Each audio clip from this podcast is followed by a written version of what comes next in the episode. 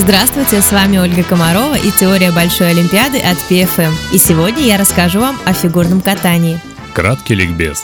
Фигурное катание, пожалуй, самый красивый вид зимней олимпийской программы. Что это такое, объяснять, думаю, не надо. В последнее время в России вид потерял популярность ввиду ухода золотого поколения фигуристов, которые в свое время брали все медали на Олимпиадах. Вид так же красив, как и сложен. Содержит в себе огромное количество различных элементов. Шаги, спирали, вращения, прыжки. Шаги представляют собой комбинацию толчков и базовых элементов катания – дуг, троек, перетяжек и так далее. Спираль – это положение, в котором одна нога остается на льду, вторая в воздухе. Их тоже немало. Засчитанной спираль считается только тогда, когда спортсмен находится в позиции не менее 7 секунд. Вращения также бывают трех видов – стоя, в приседе и ласточкой. И самое интересное – прыжки. Их шесть видов – сальхов, тулуп, флип, луц, аксель и ридбергер. Все они отличаются заходом на прыжок, позициями при отталкивании и приземлении и типами вращений.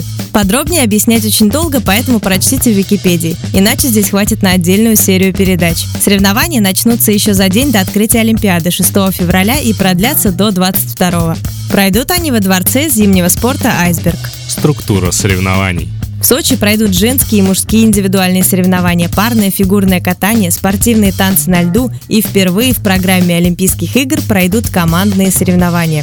Любые соревнования состоят из двух прокатов. Короткая программа, выступление в рамках которой не должно превышать 2 минуты 50 секунд и должно содержать обязательные элементы. И произвольная программа. Здесь временные рамки пошире. 4 минуты 30 секунд у мужчин и 4 минуты 10 секунд у женщин. В этой программе больше творческой свободы. И здесь требования сводятся к тому, что можно выполнить не более какого-то количества элементов. С этим разобрались. И если с одиночниками все понятно, то чем же отличаются танцы от парных катаний, спросите вы. Объясню. Парное катание – это тоже одиночное, только в паре. Здесь присущи одиночникам прыжки, спирали, вращения, также существуют выбросы. Танцевальные же пары именно что танцуют. Они не выполняют прыжков и прочих элементов. Здесь главное выполнение шагов из танцевальной позиции. Причем важным являются плавность движений и внешний вид спортсменов.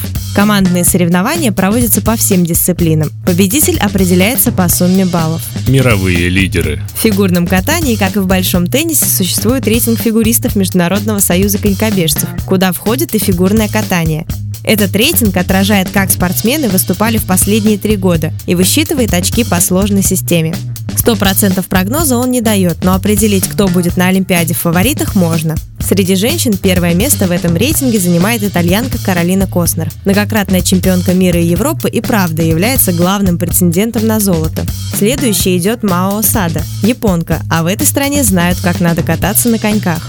Третьей идет 15-летняя Юлия Лепницкая, действующий чемпион Европы, лидер российской сборной и, несмотря на юный возраст, показывает хорошие результаты. Не будем сбрасывать со счетов и Эшли Вагнер. Американка точно будет в лидерах. Среди мужчин лидирует японец Ханю Юдзуру, за ним канадец Патрик Чан, третий испанец Хавьер Эрнандес, ну и, конечно, Евгений Плющенко. Он нас без медали не оставит. В танцах на льду это Мэрил Дэвис и Чарли Уайт. Среди пар россияне Татьяна Волосожар и Максим Транков.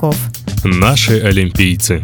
Давайте посмотрим, кто будет выступать в программе «Ледниковый период» через несколько лет. Шучу. Как я сказала выше, смена поколений проходит для российской сборной очень тяжело. Однако постепенно мы возвращаем былые позиции. В парных соревнованиях мы и вовсе рассчитываем на золото. В танцах на льду также отставания нет. Третьими в рейтинге идет российская пара Екатерина Боброва и Дмитрий Соловьев. На последнем чемпионате Европы танцевальные пары заняли весь пьедестал. Осталось доказать это всему миру. От мужчин единственную олимпийскую лицензию получил Евгений Плющенко. На прошлой Олимпиаде ему помешало победить то, что он слишком хорошо катался. Некоторые элементы просто еще не были зарегистрированы у судей. В этот раз, надеюсь, он отомстит. У женщин мы надеемся на Аделину Сотникову, Елизавету Туктамышеву, ну и, конечно, на Юлю Лепницкую. На этом все. С вами была Ольга Комарова и передача «Теория Большой Олимпиады». Слушайте нас в группе ВКонтакте и эфире Радио ПФМ. Смотрите Олимпиаду со знанием дела.